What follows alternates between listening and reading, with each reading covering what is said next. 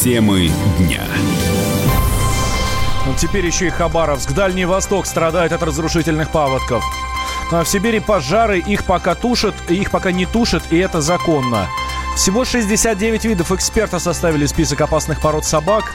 И в путешествии только на своей машине в России могут запретить бла-блакар. Об этом и не только далее.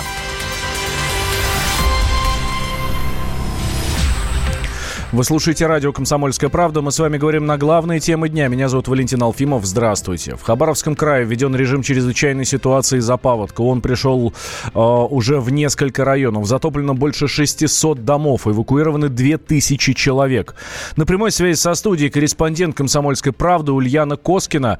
А, Ульян, здравствуй. Какая сейчас ситуация в регионе? Здравствуйте. Да, действительно, в Хабаровском крае из-за паводков э, ввели режим э, чрезвычайной ситуации. Распоряжение подписал э, губернатор Сергей Фургал. В Хабаровске на сегодня уровень воды в реке составил 277 сантиметров. Неблагоприятная отметка 450 и опасная 600. Гребень паводка у нас ожидается 5-6 августа. Но на данный момент по прогнозируемому уровню воды наша дамба готова отразить большую воду.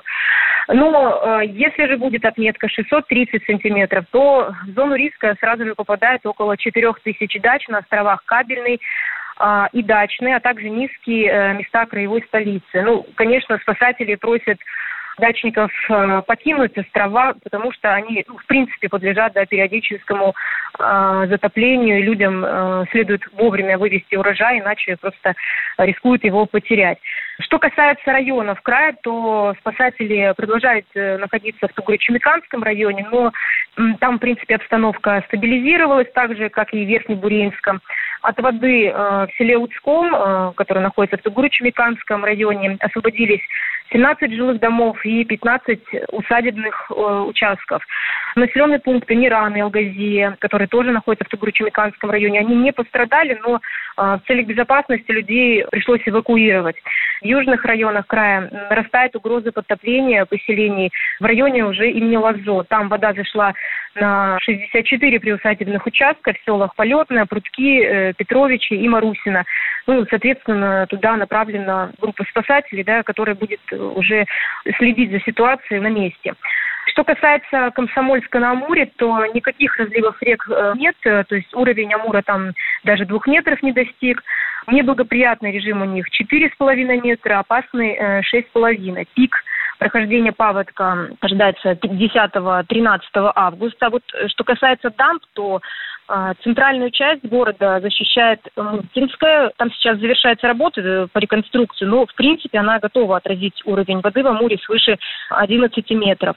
В Ленинском округе дамба идет э, вдоль поселка Победы, и э, сооружение, конечно, пострадало во время наводнения 2013 года, но его ремонтировали, и, в принципе, дамба тоже готова сдержать воду в 10 метров.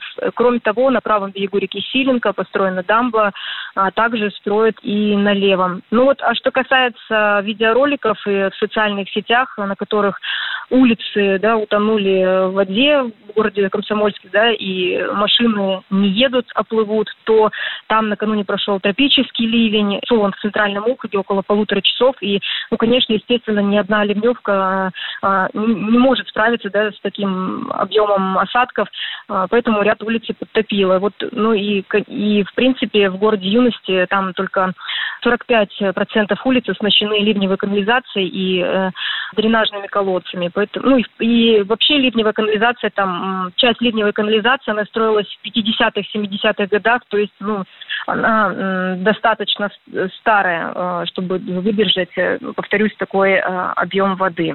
В связи с чем вода и затопила улицы города Юности. Валентин, спасибо большое, Ульяна. Ульяна а, Коскина, а, корреспондент «Комсомольской правды», была с нами на связи. Но снова от наводнений страдает Иркутская область. Вторая волна паводков подтопила уже почти 500 домов. Уровень воды в реке Ия в Тулуне продолжает подниматься. Он превысил критическую отметку. Людей эвакуировали. МЧС предупредила водителей об опасности поездок в район Тулуна. С подробностями корреспондент «Комсомольской правды» Андрей Синьков. Из-за наводнения, которое во второй раз обрушилось на Иркутскую область, Подтопленными оказались 8 районов при Ангаре. Нижнеудинский, Черемховский, Тулунский, Шелиховский, Слюдянский, Зиминский, Усольский и Заларинский. Вода уже пришла в 20 населенных пунктов, где подтопленными оказались 475 домов с населением 2699 человек, из них 653 ребенка. Самая сложная ситуация продолжает оставаться в Тулуне, где река Ия поднялась уже до 1067 сантиметров при критической отметке 700 сантиметров. В среднем вода прибывает со скоростью 10-25 сантиметров за 2 часа и уже перелила дамбу, которая рассчитана на 9 метров. По прогнозу 30 и 31 июля и Ия поднимется до 1150 сантиметров. Ранним утром 30 июля подтопленным вновь оказался автомобильный мост на федеральной трассе Р-255 «Сибирь», которому во время июньской волны прибило унесенные течением дома. Сейчас движение там закрыто открыто для всего вида транспорта. В общей сложности в Тулунском районе от прихода большой воды пострадало 5 населенных пунктов. пункты временного размещения отправили 97 местных жителей. А вот вода в реках Шелиховского и Слюдянского района уже пошла на спад. В Байкальске, где накануне также перевозили жителей нескольких районов, останавливают потоки, которые заливали микрорайон Гагарина. По федеральной трассе через Байкальск движение открыто только для автомобилей весом не более 12 тонн. Власти города приступили к оценке работ по строительству нового моста через реку Салзан, который обрушился в выходные и восстановлению уже не подлежит. Предварительная стоимость нового моста более 100 миллионов рублей. Тем временем отходы Байкальского целлюлозно-бумажного комбината из переполненных карт накопителей переливают соседние, полупустые. Эти работы проводят для того, чтобы опасный мусор не попал в Байкал. Ситуация остается стабильной. Экологической угрозы нет. Андрей Синьков, Комсомольская правда, Иркутск. В Совете Федерации предложит изменить норму, э, норму об экономической нецелесообразности тушить лесные пожары. Вопрос рассмотрят уже в сентябре. Это заявил глава Комитета по аграрно-продовольственной э, политике и природопользованию Алексей Майоров. Он отметил, что региональные власти ориентируются на приказ пятилетней давности, но сейчас ситуация иная. Майоров добавляет, когда в субъектах возникают крупные лесные пожары, федеральный центр тоже должен помогать. Самая трудная ситуация сейчас в Красноярском крае там, говорит, больше миллиона гектаров леса. От задымленности страдает вся Сибирь и соседние регионы. Тушить пожары в Красноярский край отправили аэромобильную группировку спасателей из Хакасии и Кемерово. С подробностями корреспондент «Комсомольской правды» Елена Некрасова. Как говорят наши пожарные, за прошедшие сутки ликвидировано было 14 лесных пожаров. Это и Винкийские и Абанские районы. Ликвидированы пожары на общей площади почти 20 тысяч гектаров. Сейчас и в авиационной, и в наземной зоне зарегистрированы 17 лесных пожаров. Ну, также это север края, это и Винкийский, и Несейский, Кежемский и так далее районы. Угрозы населенным пунктам по-прежнему нет, и по-прежнему основная часть возгораний, конечно же, действует в труднодоступной зоне. Но в тушении возгораний сейчас задействовано примерно 600 человек, в том числе и Федеральный резерв, и авиапожарные соседних регионов, это Хакасия и Кемерово, привлекают и арендаторов лесных участков, а также задействовано более 20 единиц техники. Сейчас, конечно, на территории края и Ивенкийского района до сих пор введен режим ЧС, и доступ людей в леса ограничен. Также действует особый противопожарный режим, то есть нельзя, конечно же, разводить костры ни в коем случае, не только в лесах, но и в пределах каких-то поселений. Было сегодня у нас зафиксировано превышение предельно допустимых концентраций по сероводороду и по диоксиду азота. Может быть, конечно, это будет предпосылкой для введения режима неблагоприятных метеоусловий, но пока этот режим не ввели, соответственно, мы продолжаем следить за ситуацией. Та петиция, которую подписывали жители всей страны на тему того, чтобы были потушены пожары в Сибири, набрала уже почти 700 тысяч подписей. Ну вот ученые говорят о том, что леса у нас горят примерно с периодичностью 5 лет, то есть они наблюдают эту ситуацию уже не первый год, и высокогоримыми за последние, например, 10 лет в крае были 2012 год, тогда выгорело полтора миллиона гектаров, в 2016 больше двух миллионов гектаров выгорело, и 2018 год это более полутора миллионов гектаров. Конечно, вот такой ситуации, как в этом году, у нас, пожалуй, еще не было. Я имею в виду, конечно же, дымку, вот эту вот ситуацию с воздухом. Ну и вообще, опять же, ученые говорят о том, что это очень комплексно влияет потому что выделяется огромное количество углерода в воздух, влияет не только на человеческий организм, это влияет, конечно же, и на экологическую обстановку не только в Сибири, но и в тех местах, куда этот дым дошел. Я говорю, например, про Урал. Ну и вот как пример, у нас такая ситуация сложилась. Местные пасечники говорят о том, что пчелы во время того, когда был сильный смог в Красноярске, прятали свои ульи, соответственно, ничего не опыляли, и сейчас, конечно, будут наблюдать с тем, что будет с урожаем происходить. Но вот э, сейчас говорят, опять же, пасечники, что потихонечку пчелы начинают возвращаться к своей работе. Говорят нам о том, что все пожары находятся под контролем, и будем надеяться, что в ближайшее время силами уже, пожалуй, всей России эти пожары будут ликвидированы. Елена Некрасова, радио «Комсомольская правда», Красноярск. Накал страстей на радио «Комсомольская правда». Кто прав? И главное, кто виноват? Все губернаторы и мэры сидят у телевизора с э, блокнотиком. Не дай бог, кто-то что-то сейчас Путину задаст какой-то Врачей вопрос. нет? Нет. Педагогов нет? Нет. Мы тут революционную ситуацию себе закладываем. Жги глаголом этих мразей. Извините, у нас каждую неделю какие-нибудь там задержания и посадки. Андрей и Юлия Норкины. По будням в 9 вечера в программе «Простыми словами». Не могу ответить на этот вопрос.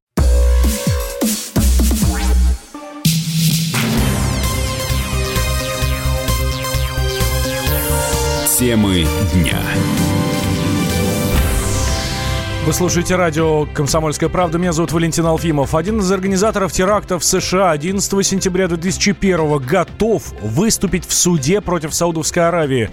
Ее подозревают в финансировании террористических группировок, в том числе запрещенной в России Аль-Каиды. Халид э, Шейх Мохаммед даст показания на стороне восьми сотен американцев, подавших иск для получения компенсации от правительства королевства, а также несколько десятков страховых организаций США, которые выступили против двух банков Саудовской Саудовской Аравии, связанных с семьей Усама Бен Ладена. Мухаммед даст показания, если его избавят от смертной казни. Об этом он написал в письме из американской тюрьмы Гуантанамо, подчеркнув, что не готов делиться информацией в данный момент. Доцент Департамента политологии финансового университета при правительстве России Георг Мирзаян считает, что у террориста нет секретных сведений о причастности Саудовской Аравии к финансированию боевиков. Террориста я понимаю, ему не хочется, в общем-то, умирать, то он готов обменять свои слова на отмену для него смертной казни. Но мне кажется, что никакой серьезной информацией он сам по себе не владеет, потому что если бы он действительно знал бы что-то, хоть что-нибудь о причастности принцев Саудовской Аравии к теракту 11 сентября, я думаю, что он бы в живых уже не был бы, причем давно. Изначально было понятно, что вся эта история с правом подать исков против руководства Саудовской Аравии, она приведет к скандалам, она приведет к проблемам. Собственно, это и произошло. У нас ждет э, скандальные иски, скандальные решения, скандальные расследования и целый ряд людей, которые захотят на этом поживиться. Мирзаян добавил, что американские власти не заинтересованы в исках против Саудовской Аравии. Закон, который позволяет наследникам жертв теракта 11 сентября подавать в суд, был принят Конгрессом при президенте Обаме. Но сам Обама тогда наложил на него вето, которое позже преодолел Сенат. Уже в начале октября 2016 года американка, лишившаяся супруга во время террористической атаки, подала первый иск в суд на Саудовскую Аравию. 11 сентября 2001 года террористы, запрещенные в России группировки Аль-Каиды, захватили несколько пассажирских самолетов, направили их на здание Всемирного торгового центра в Нью-Йорке и, в Пен... и на Пентагон. Жертвами атак стали больше трех тысяч человек. Правительство утвердило новый список э, потенциально опасных собак. В него вошли 12 пород, и их метис, и большую часть перечня составляют разновидности бульдогов. Также входят волксобачьи гибриды, турецкий акбаш, э, питбуль-мастиф и северокавказская собака. Первый список предполагал 69 пород, но и он подвергся критике со стороны кинологов, его пришлось сократить, отмечает президент региональной общественной организации кинологии 21 века Константин Карапетьянц список вот э, по, по сути-то получился такой, что большинство, наверное, даже собаководов, которые не, не первый год за поводок держатся, вот этих собак-то и не видели ни разу. В списке в предыдущем-то как раз были, э, по сути, все породы, которые у нас ну, на, на территории нашей страны необъятны, в общем-то, как бы и в основном-то и присутствуют. Но под влиянием общественности, потому что общественность поняла, это будет принят список в первом чтении, тот, который предлагал 68 пород. Ну, собаководством, наверное, нужно просто заканчивать. Ограничение выгула не только с точки зрения нахождения собаки в наморднике поводка, тем, что ну, практически перечеркивала вопросы, связанные с дрессировкой собаки, занятием спортом. Да? Что касается площадок для выгула собак, ну, вы знаете, что в мегаполисах это вообще серьезнейшая проблема, да, и их не так много. Площадок дрессировки тоже не так много. Если даже они есть, то о них-то как раз ничего не говорилось с точки зрения того, что собаки на них могут находиться без поводков. Э, любые занятия с собакой. Прежде всего, это на дрессировка без поводка, потому что это выработка дисциплины всего остального. Просто ограничивали, реально ограничивали вот э, этим списком пород. Э, во-первых, права самих этих пород, да, во-вторых, права владельцев. Ну, на самом деле, эта мера очень непопулярная. Она реально непопулярная. Потому что за рубежом давно уже ушли от этого и никогда к этому, мне не вернуться. Там все просто. Понимаете, если собака кусает, если собака лает, если собака кого-то пугает, если она представляет потенциальную опасность на улице, в, в худшем случае изымут у владельца, а в лучшем случае наложат такой штраф, после которого владелец задумается, а стоит ему вообще держать собаку. В документе указано, что у таких собак генетически заложена агрессия. Бывший кинолог Сергей Фокин утверждает, что эти породы выводятся для определенных задач, например, для службы в органах. Ну, селекция для чего производилась, что до, до, до конца эта порода не изучена, это неправда. Ведь люди селекционируют в определенных направлениях. Специал. Вот у нас, нашими э, селекционерами, выведена такая порода. Это овчар, овчарка-волк называется. И она подходит как раз к разыскной породе, которая не, не ее выводили специально для разыскной работы.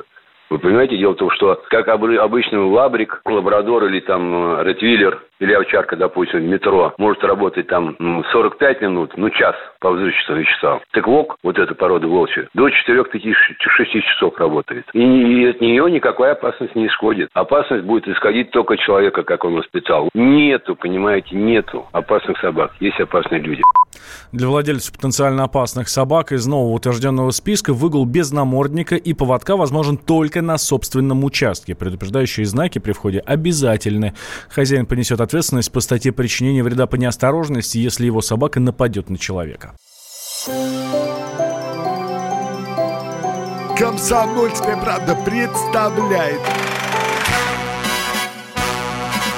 Как тебя зовут? Давид Шнейдеров Давид.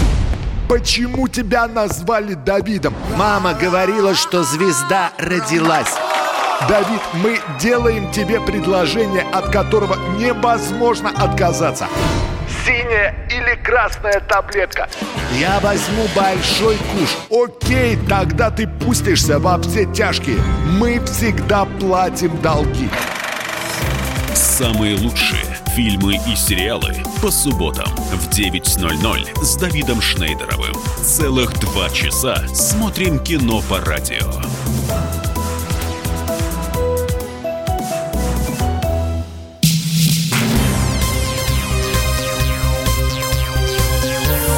Темы дня. Вы слушаете радио «Комсомольская правда». Меня зовут Валентин Алфимов. Госдуму попросили заблокировать «Бла-Бла-Кар».